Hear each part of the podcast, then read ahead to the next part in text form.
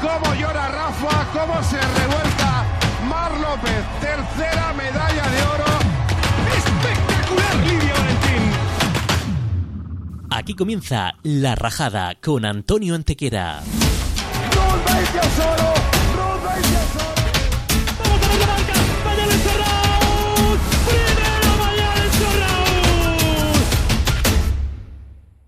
Aquí empieza la rajada, aquí empieza este nuevo programa de radio que también lo veremos colgado en YouTube y en redes sociales. Aquí arranca la rajada, un programa por el que van a pasar muchos, muchos deportistas, los mejores deportistas de nuestro país y entre ellos está Jaime Canalejo. ¿Quién es Jaime Canalejo?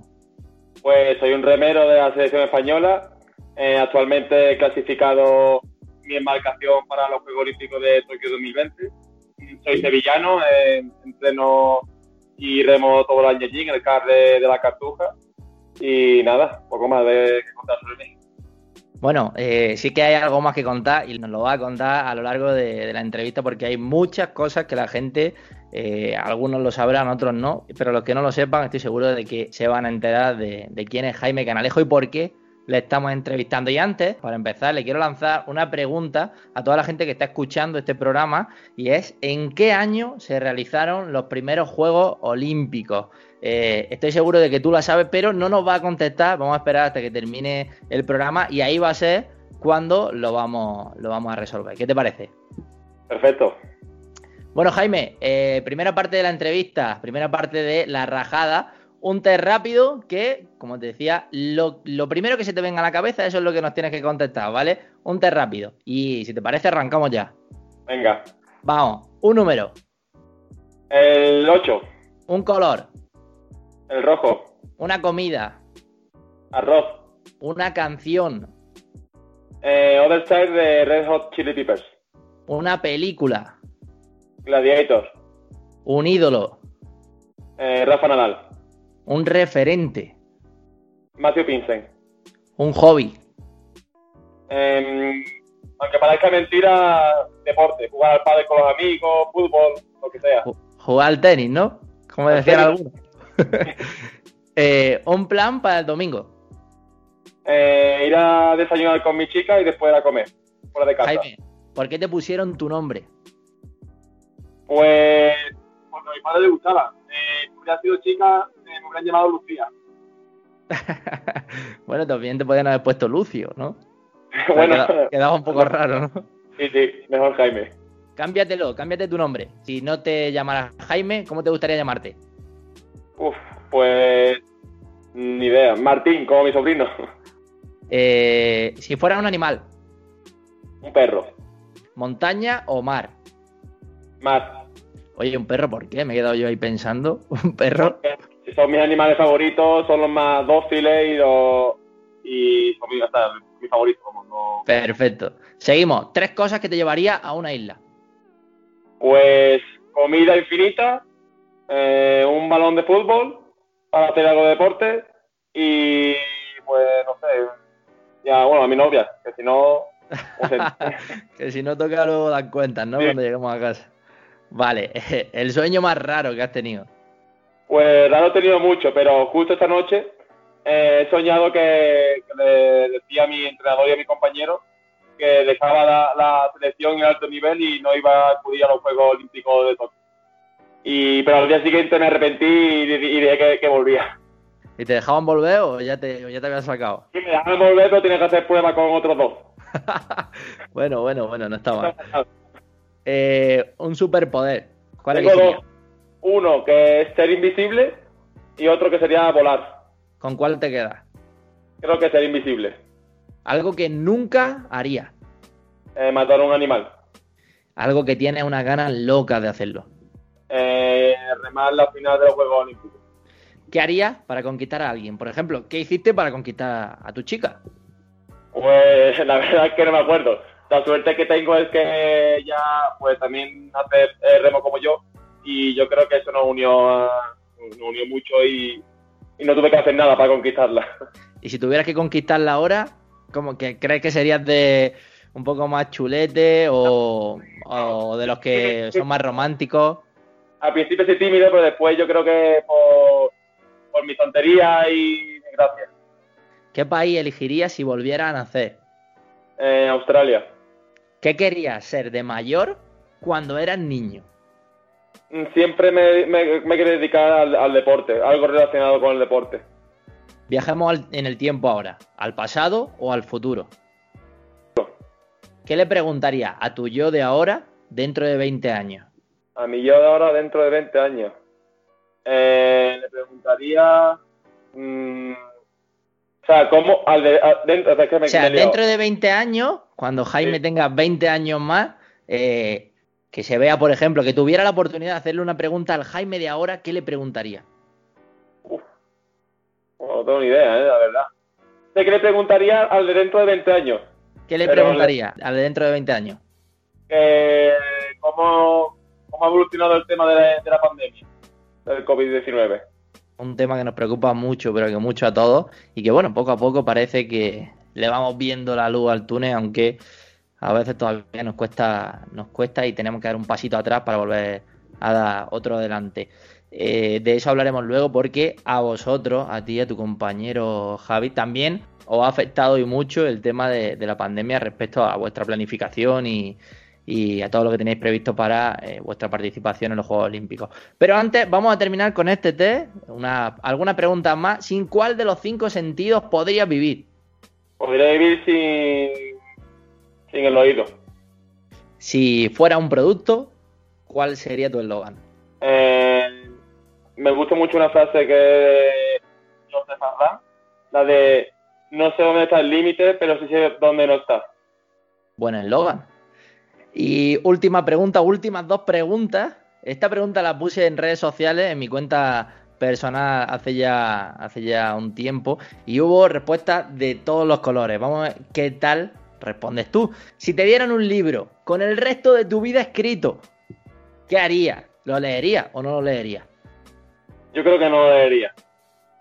La segunda pregunta, pero viendo que no lo leería, esta segunda pregunta ya no tendría sentido. La segunda pregunta era eh, si, si lo leería, porque hay mucha gente que dice, sí, sí, yo lo leería y son valientes y se tiran a la piscina. La segunda pregunta era, ¿y si leyéndolo te prohibieran cambiar algo de ese libro? Es decir, lo que lees es lo que va a pasar, no puedes cambiar nada, porque mucha gente me dice, Buah, pues prefiero saberlo y, y ya si acaso pues lo cambio. No, no, si aún así, si no pudieras cambiarlo, ¿lo seguirías leyendo?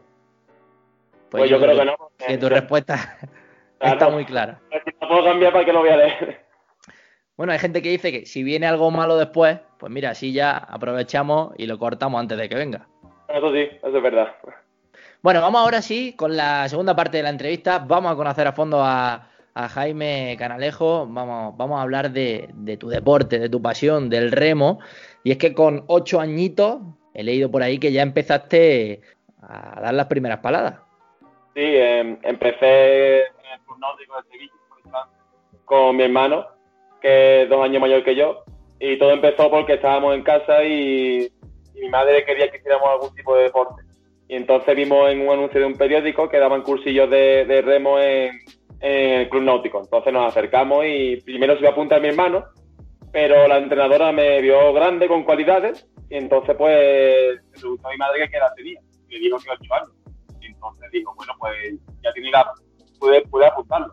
Y me apuntó y bueno, me, me- al principio no me, no me encantó, no me enganchó, pero después vas haciendo amigos, te vas quedando dos días allí en el, club, pasas allí esos dos días eh, y al final te piña y eso es lo que yo creo que es lo que te engancha en el deporte cuando eres joven. Y a día de hoy pues aquí estoy. Y si aquel primer día que te llevaron a aquel club te dijeran que hoy iba a estar donde está, ¿te lo creerías? Pues no. O sea, muchas veces mi compañero Javi y yo nos ponemos a pensar en toda la gente que ha pasado por, por nosotros, todos los compañeros que hemos tenido y decimos que de, de todos esos, solamente nosotros dos hemos quedado. Cuéntanos, cuéntale a la gente un poco en qué consiste la modalidad 2 sin timonel en la que competís. Pues una embarcación de, de dos personas en el que cada remero lleva un solo remo. También hay modalidad con dos remos. yo llevo una. Y, y nada, el, el timón lo lleva el marca, que es la persona que va adelante, que, que es mi compañero Javier, y él lleva el timón con el pie. Y nada, poco más. Ahora te encuentras en el, en el CAR, en el Centro de Alto Rendimiento de Sierra Nevada, eh, haciendo una preparación intensa, imagino. ¿Cómo es un día cualquiera allí? Pues nos levantamos a, la- a las 8 de la mañana, desayunamos. A las 9 y cuarto tenemos la, la primera sesión, que son, suelen ser 80 minutos de remolgómetro, que es la máquina que simula nuestro deporte. Eh, después descansamos unos 15-20 minutos y, y hacemos el segundo entrenamiento de la mañana, que son otros 80 minutos, pero de rodillo y carrera. Ah, Combinamos las dos cosas. Y por la tarde a las cuatro y media realizamos la sesión de, de pesas, que suelen ser una, entre una hora y una hora y veinte. Oye, ¿se siente la altura allí en Sierra Nevada? Sí, sobre todo la respiración, y el pulso y el láctico, el ácido láctico. El pulso va mucho más alto eh, y el ácido láctico también sube mucho más y entonces tenemos que entrenar con, con cuidado y, y no pasarnos porque si no puedes caer malo con fiebre o lo que sea y estar malo aquí en altura eh, se tarda mucho más en recuperar que cuando estás a nivel del mar. ¿En qué momento de tu carrera estás? Pues yo diría que ahora mismo estoy o en el, más, o en el máximo nivel que yo puedo alcanzar o, o cerca. Todavía po- podemos, mi compañero y yo tenemos 28 y 29 años. Eh, suele decir que es la edad óptima de un remero, entre los 28 y 32 años. Y yo creo que eh, estoy en mi límite de, de máximo o, o muy cerca. Son muchos años remando y como me decía, ¿crees que estás ahora mismo en, en el mejor o uno de los mejores momentos de, de tu carrera? Y como decías también, eh, tu mejor momento llega con 29 años. Que por cierto, felicidades atrasadas que he visto que tu cumple fue hace poco.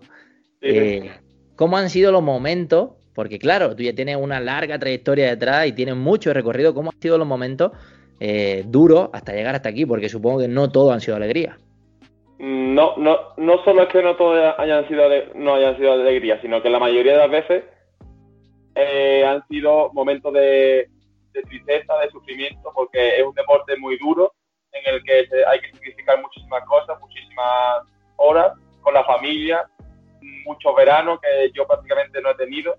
Y después también hemos tenido golpes muy duros en nuestra carrera, como por ejemplo en 2015 que nos quedamos a un solo puesto de clasificar para los Juegos Olímpicos de, de Río. Y ese fue un antes y un después, creo yo, en mi carrera, ese, ese año 2015. Y a partir de ahí, pues, como no nos pusimos las pilas porque siempre he entrenado muy bien, pero como que tenía ya entre ceja y ceja mucho más los Juegos Olímpicos, yo creo que gracias también a, a esos palos he llegado y he hecho la- y he conseguido las cosas que, que he logrado. Y acompañado siempre, o casi siempre, de Javi García, tu compañero. Hablemos de él un poco. ¿Cómo es la relación que tenéis vosotros? Porque pasáis muchísimo tiempo juntos. Sí, nosotros pasamos más tiempo juntos que con nuestra familia. Eh, estamos todo el día entrenando juntos porque nosotros no tenemos vacaciones y entonces pues somos una familia nosotros, con nuestro entrenador y con, y con nuestros compañeros desde siempre. La suerte que tenemos que nos llevamos muy bien, nos entendemos muy bien y eso también es un, un plus eh, tanto en entrenando, que uno tira de uno los días que está mal el otro, después al contrario, y, y también en regata, que nos conocemos muy bien y sabemos lo que piensa cada uno en cada momento de, de la competición.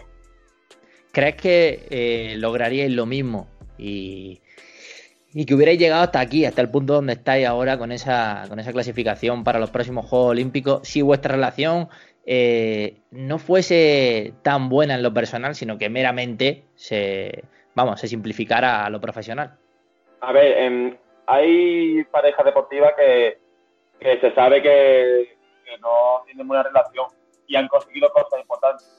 Pero yo estoy seguro que tanto Javier como yo no hubiéramos llegado donde hemos llegado final, apoyarnos, eso como, como cuando estamos en momentos malos, en, en crisis que tenemos muchas, sobre todo psicológico, porque es un deporte muy duro psicológicamente también, que al final eso es lo más, es lo más duro de superar, los problemas psicológicos. Eh, yo creo que no hubiéramos llegado a, a hemos llegado ni conseguido este resultado. Creo que hay un día al año en el que sí que hay problemas, y sabes, sabes del día que te estoy hablando, y es el día de la regata Sevilla Betis. Y es que además tú eh, remas con la del Sevilla y él con la Bética. ¿Cómo se siente ser rivales? ¿Hay pique o no hay pique? Hombre, sí, sí hay pique, pues como todos sabréis, pues entre los dos equipos siempre hay mucha rivalidad. Eh, solemos entrenar unas dos o tres semanas con el equipo, con, la, con nuestro equipo correspondiente. Pero lo que pasa es que también entrenamos con la selección esos mismos días. Entonces hacemos los entrenamientos de la selección y sumamos después los entrenamientos con nuestro equipo de, de fútbol. Y sobre todo unos días antes ya empieza un poquito de tensión, ya no hay tanta broma. y, y bueno, pero la verdad que, que lo llevamos bien. Y además, por lo que he leído, eh, creo que en estos últimos años están mojando bastante la oreja. Uf, nos están dando bien. Llevan 10 victorias consecutivas. Me ha tocado una época mala, pero bueno, esperemos que dentro de poco podamos darle la vuelta a la tortilla. Lo que está claro, Jaime, es que juntos eh, sois mejores, así que eh, esa regata, bueno, la dejamos como algo excepcional, no la contamos, es de cascarilla, como se suele decir. Y, y, nos vamos ahora al 2 de junio de 2019, que estoy seguro de que recuerda ese día, terceros de Europa en la regata de Lucerna, Suiza. Pues eso fue uno de nuestros sueños, ¿no? Conseguir una medalla internacional importante, porque ya la hemos conseguido antes en Copas del Mundo, pero un campeonato de Europa absoluto fue algo increíble. Además, la regata como fue, que fue de menos a más, salimos cuartos y al final nos metimos con una gran subida terceros. Sabíamos que teníamos nivel, que podíamos estar ahí, pero claro, tenía que, ser, salir las cosas perfectas y, y, nos salieron perfectas. Nos vamos ahora, vamos a viajar desde Suiza hasta Austria al Campeonato del Mundo. Creo que ese día tampoco lo va a olvidar, ese quinto puesto, pero que más que un quinto puesto eh, supuso la clasificación para los próximos Juegos Olímpicos. ¿Qué te parece? ¿Cómo fue aquel día? Pues sueño, porque como he dicho antes, cuando nos quedamos a un puesto en 2015 de clasificar, pues teníamos entre 6 y 6 que clasificar y cuando en la semifinal logramos clasificarnos para la final A, y ya te daba acceso directo a, a la clasificación olímpica, pues eso fue una sensación de como de liberación de que lo habías conseguido después de tanto, tantos años eh, de, de, esfuerzo y de sacrificio y fue algo increíble que no te podría explicar con, con palabras cruzas la meta y, y qué es lo primero que se te pasa por la cabeza sabiendo que por fin aquello por lo que llevas toda la vida luchando, tu sueño, se va a cumplir. Yo pensaba que, yo decía, lo hemos conseguido, además lo decía Javi, digo, lo hemos conseguido, nos vamos a Tokio, a Tokio. Y, y, y un momento como los dos en shock, que no hablábamos, hasta que ya llegamos al pontón donde estaba nuestro fisio Tomás Jurado, que siempre nos apoya también y, y es también de nuestro club. Y mi pareja, y ahí cuando te, de verdad te das cuenta lo, lo que has hecho, ¿no? que has clasificado para los Juegos Olímpicos.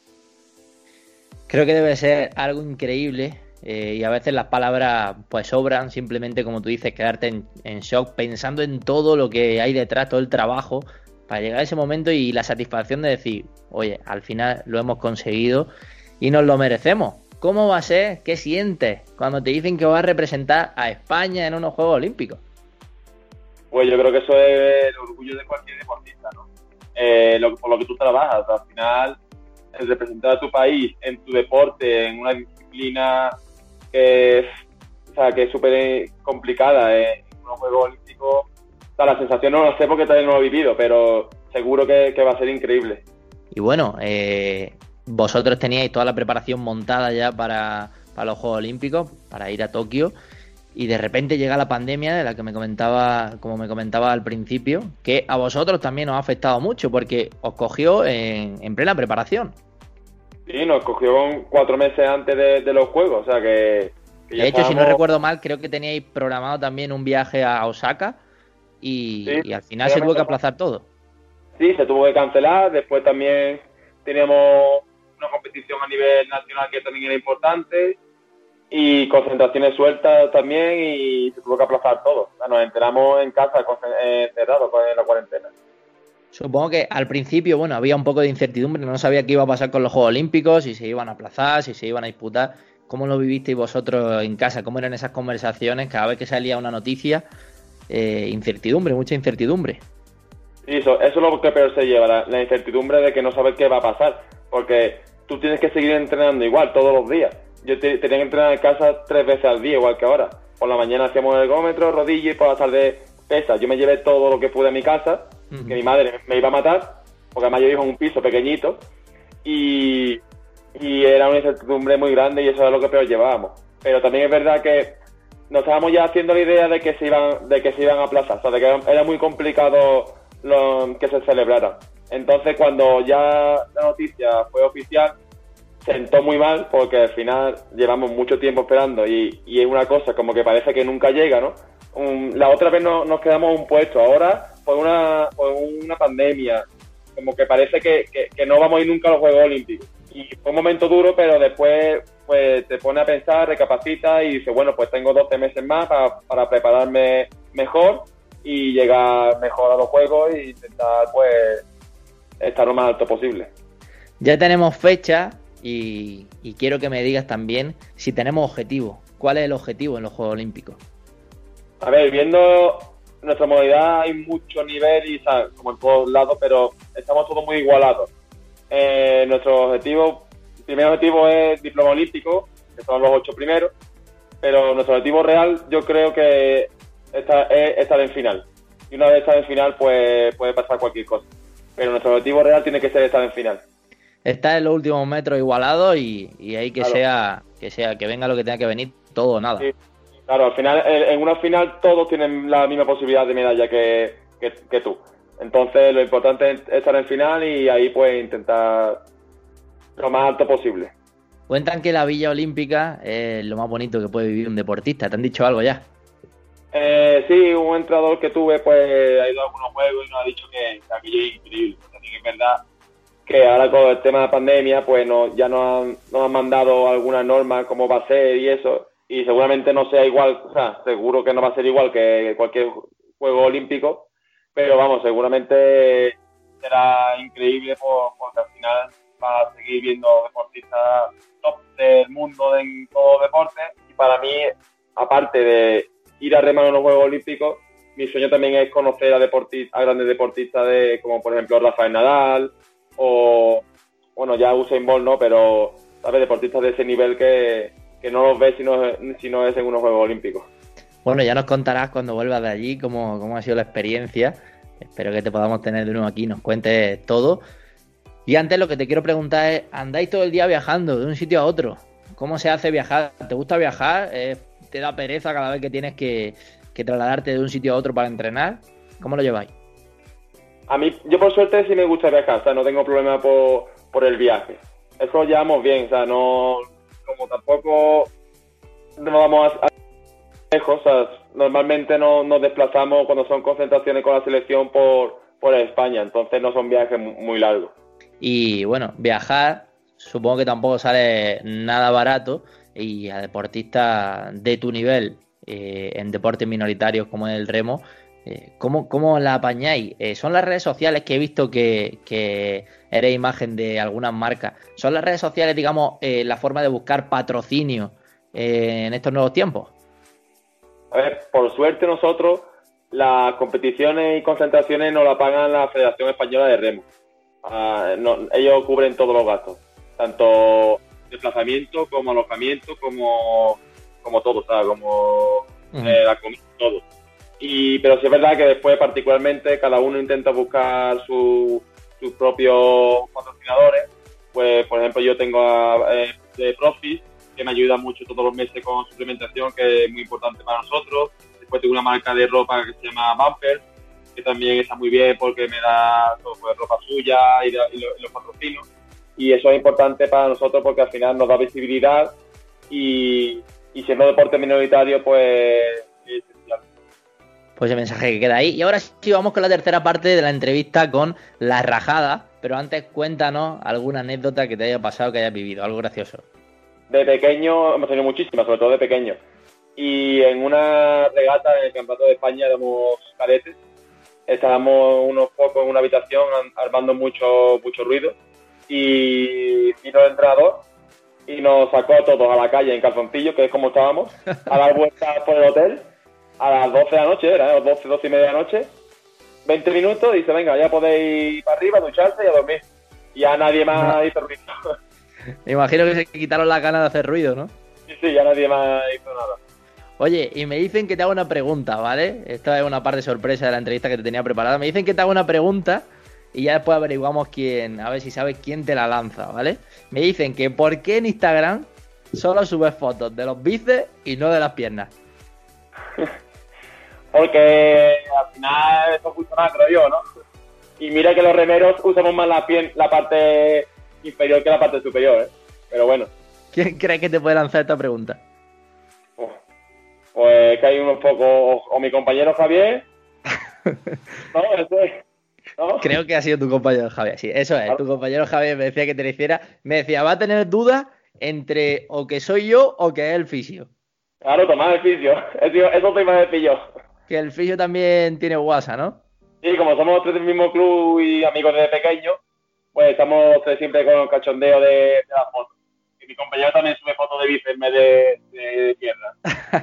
ya de paso le mandamos también un mensaje a él, ¿no? que se vaya aplicando el cuento, que en su cuenta también hay muchos bíceps, ¿no? Sí, sí, hay mucho, más que el mío. Bueno, nos ponemos ahora un poco serios. eh, vamos con la, con la última parte del programa y así vamos con, con la rajada. Vamos a reivindicar, vamos a rajar. ¿Cuál es la rajada de, de Jaime Canalejo? Pues la rajada va a ir para el gobierno de España, no para el que está ahora, sino para cualquiera. Que cuando un deportista acabe la, su carrera deportiva tiene que tener más ayuda, porque ha habido sobre todo muchos casos que y ahora cada vez salen más, que caen muchísimos deportistas en depresión porque cuando terminan su carrera, que han dedicado toda su vida a, a su deporte y a su país, a representar a su país, pues caen en el olvido y como que no existen, ¿no? Eh, no tienen ayuda, no, no, le, no le impulsan a, a buscar algún trabajo, como por ejemplo en otros países que en Italia o en Alemania, pues los deportistas después de, de deportiva eh, tienen trabajo, o sea, mm, o son o son militares, o son policías, o son bomberos, lo que sea. Y eso es lo que hay que cambiar porque al fin y al cabo, yo por ejemplo tengo ahora 29 años, no me va a quedar mucho más de vida deportiva. Y ahora mismo sí, yo tengo mi estudio, pero claro, yo salgo a la vida laboral con 33, 34 años, cotizando poco, porque ahora sí que es verdad que se está cotizando, hay una ayuda que del consejo que cotiza a los deportistas de alto nivel, pero claro, con 34 años, cotizando con 3, 4 años de vida laboral, pues es muy complicado. Y yo creo que hay que buscar alguna solución a eso. Bueno, pues ahí queda tu mensaje, lo lanzamos y le vamos a intentar dar la máxima difusión posible para que todo el mundo se entere y para que los que tengan que tomar, eh, eh, los que tengan que poner remedio a esta situación, pues bueno, que lo puedan escuchar y quién sabe, ojalá se pueda resolver ese problema que nos cuenta y que deportistas de tan alto nivel, cuando terminan su carrera deportiva, cuando lo dan todo por, por nuestro país, como, como va a ser vuestro caso, que en los juegos estaremos todos apoyando, pues bueno, tengáis también eh, una salida, qué hacer, dónde ir. Claro. Vamos a resolver eh, la pregunta, si te parece, que lanzamos al principio del programa y es que ¿en qué año se realizaron los primeros Juegos Olímpicos? Bueno, la respuesta, ¿te lo sabes? Sí, me la sé, me la sé. Dínosla. En 1896, 1896, ¿dónde? eh, Atenas. En Atenas, correcto. En esta primera edición participaron 14 países, 241 deportistas. Y lo curioso es que eran exclusivamente hombres, solo hombres, no había Sí. mujeres. Y allí compitieron en 43 pruebas. ¿Vale? Y ahora sí, vamos a despedir el programa. A ti que estás al otro lado, a los oyentes, eh, no olvidéis seguir a Jaime en su cuenta de Instagram como J Canalejo, acabado en P. J Canalejo P. ¿Quieres, ¿Quieres decir también alguna otra cuenta, algún sitio donde te tengamos que seguir? No, ya con, con eso, eh, la misma que de Twitter y Facebook, eh, Jaime Canalejo. La P es de Pasos, que es mi segundo apellido. Y nada, solo tengo esa. Bueno, pues ya sabéis, que nadie se pierda ninguno de los éxitos que le vienen por delante y tampoco olvidéis de seguir la cuenta del programa en redes como La Rajada Sport y también nuestro canal de, de YouTube donde podrás ver esta entrevista y mucho más. Una pregunta rara, ya para terminar, Jaime. Te dejo pensando con esa pregunta, ¿vale? A ti y a todos los que estén escuchando este programa en este momento. ¿Por qué cuando buscamos un sitio para aparcar bajamos el volumen de la radio? ¿Acaso vamos a encontrarlo mejor? A mí me pasa, ¿eh? ¿A ti te pasa? Bueno, quédate Sí. pensándolo y que se queden pensando todos. Jaime, un placer, muchísimas gracias. Gracias a vosotros. Volvemos la semana que viene con un nuevo programa. Ha sido un placer poder compartir este ratito con Jaime Canalejo, el remero que va a representar junto a Javi a nuestro país, a España, en los próximos Juegos Olímpicos de Tokio. Un saludo, hasta la próxima. Un saludo.